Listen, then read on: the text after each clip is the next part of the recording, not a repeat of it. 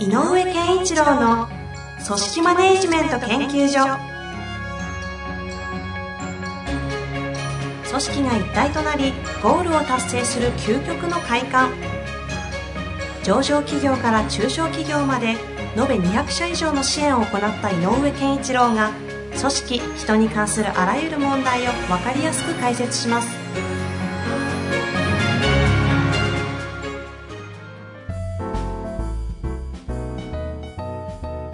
こんにちは、遠藤和樹です。井上健一郎の組織マネジメント研究所。井上先生、本日もよろしくお願いいたします。よろしくお願いします。さあ、前回に続きまして、また評価制度の質問が来ておりますので、はいご紹介していきたいと思いますが。評価制度でちょっとだけ、あの、えっ、と、まあ、正式にまたインフォメーションしますけどおもう、評価制度の、あのー作り方の、えっ、と、実用書がですね、はあえっ、と、えっ、と、近々出るので。あ、もう言っていいんですね。前回の段階で言っていいのかなと思いながら。うんあの、あの、出ることは決まったのでお、あの、出ますので。じゃあまだ配本日までは確定してないないですね。決まり次第、はいポッドキャスト等々で、はいいろんな形で皆様にはお知らせいたしますので。なので実用書なんですか？そうです。あの、つ小さな会社の、えっ、と、評価制度の作り方みたいな、そんな感じ。なので、えっと前回も先週もそうだったけど、えっと今回みたいな評価制度の質問に関して答える背景に実はそこの盛り込んであることがあるのでもうもし詳しく知りたいなと思ったらぜひぜひ、えっとまあ、また近々インフォメーションしますいやいや、そうですね。そっちも見ながら聞いたりしていくと、はい理解も深まりますしね。ぜひ、インフォメーション、はいしていきたいなと思います。PDF とかでね、告知もしましょうかね。わ、あかりやすくさあ、というわけで、そんな評価制度のご質問がまた来ております。えー今回は、運送業、従業員が25名の、はいえー会社の社長さんとなっております。えー現在、評価制度はありません。はい今後、加点式の評価制度を取り入れていきたいのですが、もともと評価されることに抵抗感があると思うので、スムーズに導入できる方法や進め方があれば教えてください。はいというわけですね、25名で評価制度がないって、まあよくあるよねよくありますかね、ありますね。ちょうど焦り出すタイミングぐらいですね。そう、あの、もうそろそろ作んなきゃな、で。でも、二つあって、えっ、と、社員、社員が、うん僕たちの給料ってどうやって決まってるんですか？っていうモードが強くなって、そろそろやんなきゃねっていうこともあったり、あとは、社長さんがずっと判断してたけど、ちょっと全員見切るのが難しくなってきたねとかっていうようなことでも、うんうんあの、なんか、誰でもができるような、え見れるような評価制度でないかね、なんていうようなこと。で、こう欲しくなる時期ではありますね。30人前後になると。ありますよね。で、えっ、と、大事なことは、まあ、今言ったような、給与を決めるためのルールっていうのを、しえっ、と、社員がに分かりやすくしてあげたいと。どんなところを見てるのか、どんなところを評価するのかっていうことが分かっているといいですよねっていうことなんだけれども、あのーその評価されたくないっていう、なんかあったでしょ？ありましたね。評価されることに抵抗感があると抵抗感がある思うと、この方は思ってるみたいですね。だから評価されることに抵抗感があるっていうのは、えっと、おそらく、なんていうのかな、あの、うーんと努力しているということを頑張ってるんだから頑張ってることを認めてくれたらいいですよということでなんだそのこうなんていうのかなあなたは優秀ですねとかあなたは劣ってますねみたいなことをあえてつけてほしくないと、うんうん。あのまあ、特にこう劣ってる系は嫌だと思うんだよね。はいはい。で、評価制度をやると、大体、えー流れとしては、えっ、と、まあ、5段階で評価しましょうみたいなことが中心になってきて、うんうん。えっ、と、大体見ていると、まあ、正規分布なんていうのがあって、5、20、50、25っていう、あの、A, B, C, D, E みたいなね。うんうんそんなパーセンテージが正規分布っていう図だったりするので、大手さんなんかはその分布の中にみんな入れましょうねみたいなことっていうのは結構ありますねありますね。で、ということは何が起こるかっていうと、えっ、と、真ん中を、まあ実際には少しこう、それが、えっ、と、いい評価よりになるんだけどね、悪い評価が少なくなって、B とか A とかっていういい評価が少し増えるって、少しそっちの方にこう偏るんですけども、まあいずれにしても、えー真ん中を中心にして、えっ、と、平均よりいい人と平均より悪い人っていうのができちゃうわけよね。うんうん。そうすると、まあ、一般理論的には、えっ、と、5割。で、ちょっと、えーいい方に寄ってますよっていうことで言うと、まあ、4割ぐらいの人が平均より劣るっていう評価をもらうことになります。うんこれがやっぱり嫌なんだうんですよね。そう、平均以下かよっていうのがあるので、うん、僕は、あの、この加点主義っていう途中で出たけど、そこで、中小で、その半分近い人を、えー、不満にさせてどうするんですかっていうのがあるんですよ。なるほど。確かに。うん。確かに。だって一人の重さは大きいんだし、で、そんなに、えっ、ー、と、替えが利かない状態の中で言うと、やっぱり少なくても、ちょっとあいつは問題だよっていうことは人は別だけど、多くの方、8割ぐらいの人には、やっぱりある意味、まあ、すごい、すごい大満足ではないけど、まあ、不満はないですよ、ぐらいの状態にはしてあげないといけないかなと。って思うと、やっぱり、あの、役立ってるよっていうレあのラベルは、あの、ある意味全員に貼ってあげた方がいいと思う。あの、どうしようもない人は別に別にして。別にして。あのやっぱりこう問題児は別にして、うん、役に立ってるよという意味の、あのー、評価はベースに持っておいた方がいいと、うんうんうん、でみんなみんなそれなりに役割を果たしてくれてるよ。ありがとうみたいな感覚がそこにベースにあることで部下も社員もまず安心する、うんうんうん、って思うのね。でじゃあ加点主義って何かっていうとその中でもあの、やっぱりいいねっていう人がいるわけで。はいはい。で、いいねと思われる人に、プラスの評価をそこに乗っけてあげましょうっていう考え方。うん、つまり平均があって、平均より以下の人と平均より上の人がいるようではなくて、一応ベースラインとして、みんな基本的には、えっ、ー、と、まあ、や、あの、役割を、与えた役割は担ってくれてますねと。だその役割がどれだけ担えるかどうかというのはちょっと、ちょっとね、複雑になるんで置いとくんだけど、評価の仕方として、まず、あの、えっ、ー、と、大丈夫ですよというか、OK っていうものもバーがあって、うん、そこにみんなをまず乗っけてあげる。で、ただ、OK とは言えないよねっていう人は、その下に、うん、あの、そういう評価はしていいんだけど、で、加点を、どのポイントについてこの人はいいのかっていう加点を、あの、表しましょうと。ああ、はあ、はあ、うん。だからイメージで言うと小学校のところにあった大変よくできましたよくできましたもう少し頑張りましょうみたいな感じ、うんうん、つまりあれってベースはもう少し頑張りましょうっていうのをたくさんのあの子供たちに与えるんじゃなくて基本ベースよくできましたのでね何が言いたいかっていうとえーと、平均より劣りましたよっていうような人を5割作るぐらいならば大体8割の人はまずベースとしてよくできましたっていうことを評価しましょうと。うんうん、頑張ってくれましたよ。いいですよ。グッド。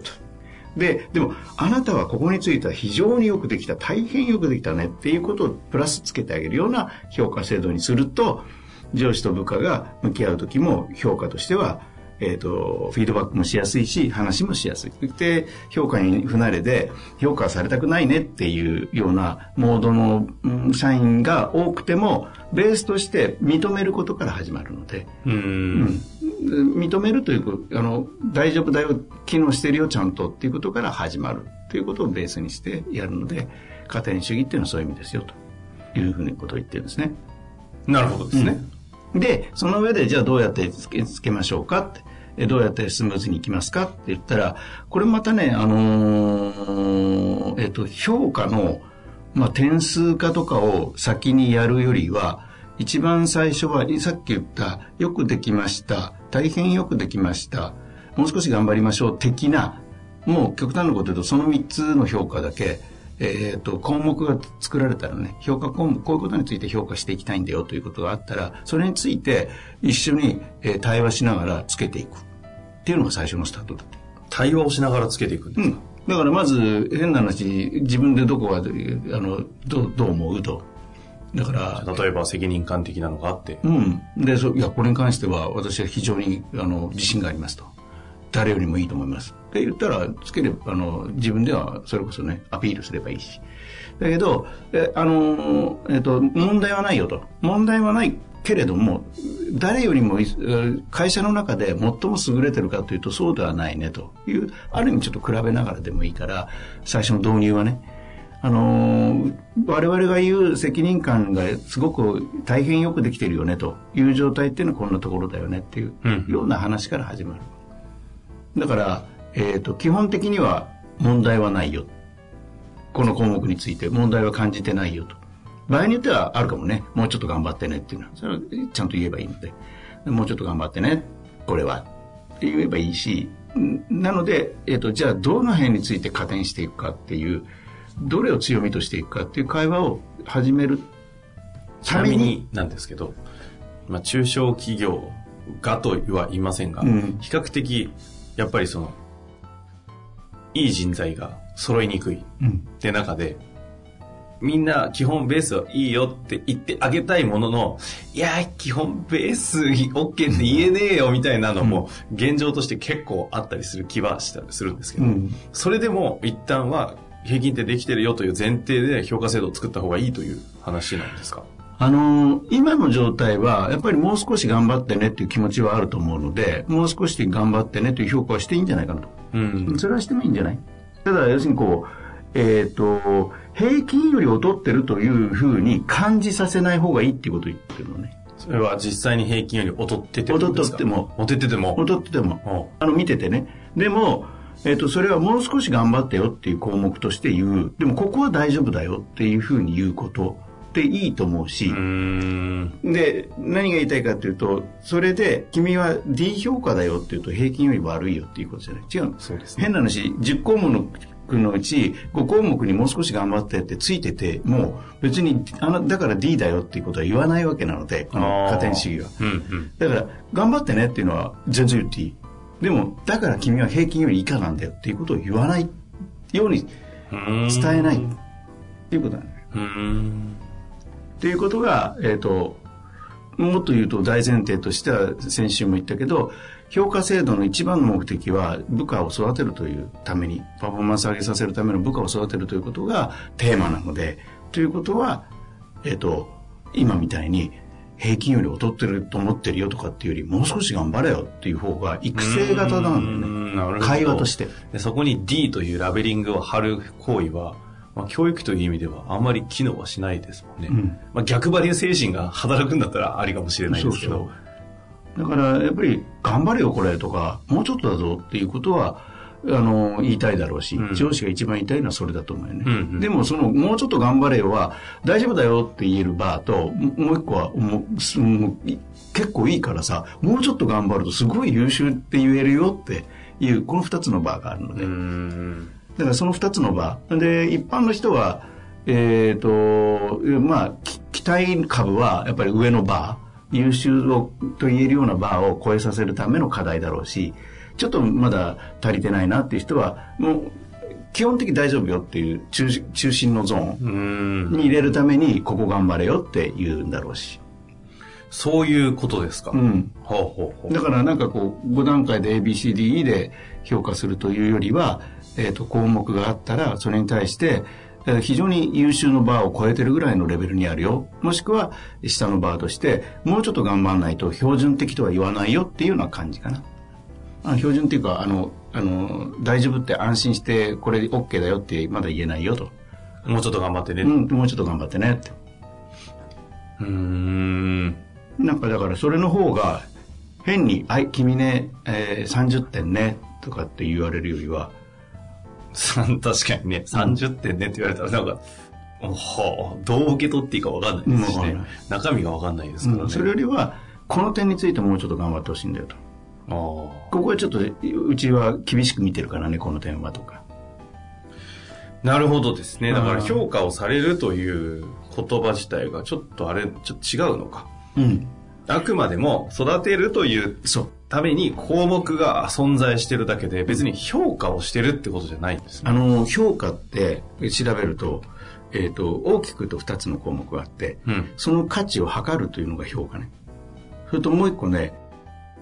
あの彼のことを僕は評価してるんですよっていうのがあるでしょああ、はい。うん、こう、えっ、と、価値を認める認める。。うんうん。測るっていうことを推し量るっていうのと、はあの判断するっていうのと、判定するかっていうのと、認めるっていうのが両方評価っていう言葉にはあるのよね。なるほど、なるほど。で、この、ちょっとまあ僕は言っている加点主義の今みたいなのって、評価は認めるためにしましょう。うんうん。判定するために評価項目を使わない方が最初いいですよっていう。うーん。まあ確かに認められるという前提に立った評価制度が入るんであれば、抵抗感がないですよね。認めてくれるんですか？みたいな、うんそれは確かに。ポジティブというかね。そうそうそうそうまあぜひ入れてほしいですよね。で、変な話、問題ないよって言ってくるんだけど、えっ、と、もうそろそろ経つと、もう次のレベルに行かなきゃいけないよね、と。ここまでできたんだから、例えば、こういう難易度のある交渉もできるようになってほしいんだよ、とうんうん。なると今度、えっ、と、テーマが決まってくるじゃない。はいはい。そこをもう少し頑張れっていう項目になるので。ということですか。うんなるほどですね。ちょっとね、抽象度の高いお話ではあるんですけれども、あの、実用書出ますからね。はいその、こういう概念があった上での、そうどう落とすかというそういう本もことです抱き合わせででき、出るそうですので。はいこれはいい感じの、はい。なんていうんですか、あの、出版物が、はい配本されるということで楽しみですね。はい。まだまだ評価制度の質問が最近増えておりまして、あるので、まあ次回やるか、まあちょっと先に伸ばすかわかりませんが、また改めてね、評価制度の話もちょっと増やしていきたいなと思います。今日のね、前回含めてお話を聞いて、評価についてこういうこと聞いてみたいということありましたら、ぜひ、ぜひお待ちしております。はい。というわけで、井上先生、本日もありがとうございました。ありがとうございました。